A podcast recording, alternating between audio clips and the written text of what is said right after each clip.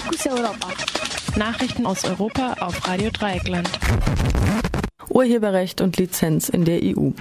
Am Montagabend tagte der Ausschuss für Industrie, Forschung und Energie zum Thema kollektive Wahrnehmung von Urheber- und verwandten Schutzrechten und die Vergabe von Mehrgebietslizenzen für die Online-Nutzung. In diesem Ausschuss äußerte sich Jürgen Kreuzmann von der FDP wie folgt. Mit dem Vorschlag zur kollektiven Rechtewahrung und multiterritorialen Lizenzen für Musik im Internet liegt uns ein guter Vorschlag der Kommission vor, der einen sichtbaren Mehrwert für die Bürger mit sich bringen wird.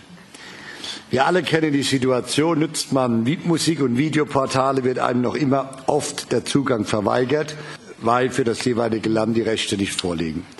Das ist nicht nur persönlich ärgerlich, sondern stellt ein massives Problem für den digitalen Binnenmarkt dar.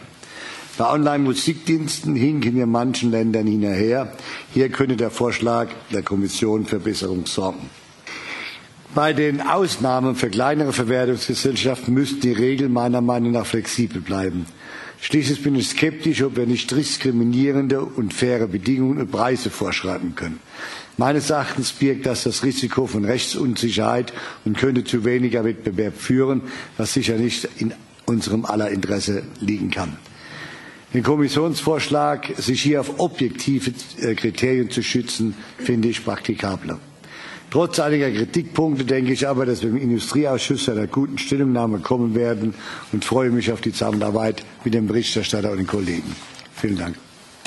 Während im Ausschuss des Europaparlaments über die Abgaben auf Online-Inhalte debattiert wird, prescht Frankreichs Regierungschef mit einer neuen alten Idee vor. Er will ein Prozent zusätzliche Steuern auf alle Geräte erheben, die sich mit dem Internet verbinden können. Die dadurch erzielten Erlöse sollen den französischen Kulturschaffenden zugutekommen. Neu ist die Idee, weil es eine solche Abgabe bisher in Frankreich nicht gibt. Alt ist die Idee, weil es in Deutschland zum Beispiel bereits eine Pauschalabgabe auch für Speichermedien gibt. In Österreich ist eine Initiative, die auf eine solche Festplattenabgabe abzielte, im März vorerst gescheitert. Bundespräsident Gauck auf Werbetour für deutsche Wirtschaft in Brasilien. Bundespräsident Gauck ist gerade auf Südamerika-Reise und eröffnet heute in Sao Paulo, Brasilien, das Deutschlandjahr unter dem Motto Deutsch-brasilianische Zusammenarbeit zur Stärkung der Wettbewerbsfähigkeit. Brasilien ist Deutschlands größter Handelspartner in Lateinamerika. Bei der Ankunft am gestrigen Montag monierte Gauck das mangelhafte Investitionsklima in Brasilien für deutsche Unternehmen. Großkonzerne wie Siemens, Bayer, Mercedes, VW, MAN und ThyssenKrupp sind schon lange in Brasilien tätig. Der letztgenannte Großkonzern ThyssenKrupp steht in Brasilien massiv in der Kritik, weil es durch sein Stahlwerk die Gesundheit der Anwohner massiv beeinträchtigt und 8000 Fischer durch die Verschmutzung der Bucht von Sepetipa arbeitslos gemacht hat. AktivistInnen werfen dem Konzern vor, das Stahlwerk nun schnellmöglichst verkaufen zu wollen, um sich damit aus der Verantwortung zu stehlen. Ob der Herr Bundespräsident mit seiner Kritik am Investitionsklima diese Forderung nach Übernahme von Verantwortung durch deutsche Konzerne meint?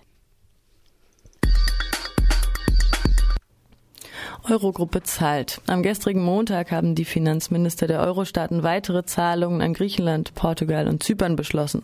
Griechenland habe den Großteil der bis Ende März geforderten Maßnahmen umgesetzt, müsse aber weiter sparen, um die Vorgaben für die kommenden Jahre zu erfüllen.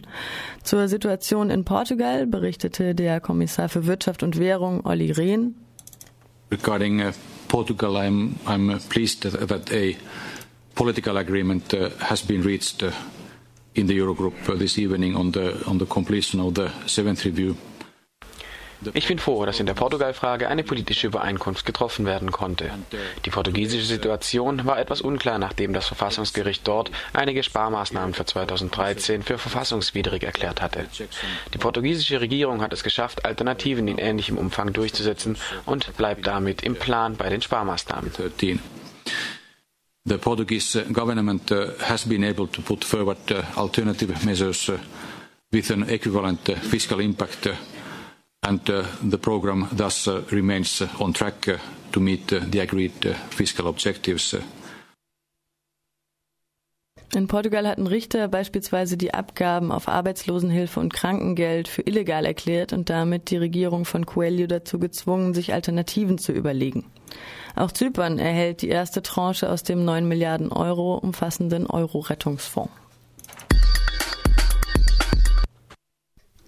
Petition Saatgutvielfalt in Gefahr. Am Montag, den 6. Mai, hat die EU-Kommission einen Vorschlag für eine einheitliche EU-Saatgutverordnung beschlossen. In den Augen vieler Kritiker ist dieser Vorschlag eine Vorlage für bzw. von den Saatgutkonzernen, ergänzt um eine Nische für KleingärtnerInnen. Ende April hat die Saatgutkampagne eine Petition online gestellt, die in der deutschen Fassung mittlerweile über 15.000 UnterstützerInnen gefunden hat und in 15 weitere Sprachen übersetzt wurde, woraufhin über 12.000 weitere Unterstützerinnen in vielen europäischen Ländern gefunden werden konnten. Nach wie vor bleibt die Petition aktuell und richtet sich nun an die Mitglieder von Parlament und Ministerrat, nachdem sechs Kommissionsminister, unter ihnen Günther Oettinger, sich weigerten, den Vorschlag zurückzuweisen. EU finanziert Drohnentest im Mittelmeer. Mehrere Länder testen den Einsatz von Drohnen als Migrations- und Schmugglerwächter im Mittelmeer.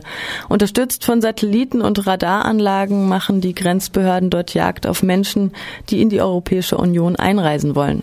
Koordiniert wird das Close Eye Projekt zur maritimen Überwachung von der spanischen Guardia Civil. Die Guardia Civil ist mit paramilitärischen Polizeibehörden anderer Länder in der europäischen Gendarmerietruppe organisiert, die ihre Dienste unter anderem der NATO anbietet. Das Close-Eye-Projekt dient explizit sowohl der polizeilichen als auch der militärischen Aufklärung und ist auf drei Jahre angelegt. Durch das Close-Eye-Projekt soll das von Frontex koordinierte Grenzüberwachungssystem Eurosur ausgebaut werden. So viel zu den Nachrichten, den Fokus Europa Nachrichten vom 14. Mai 2013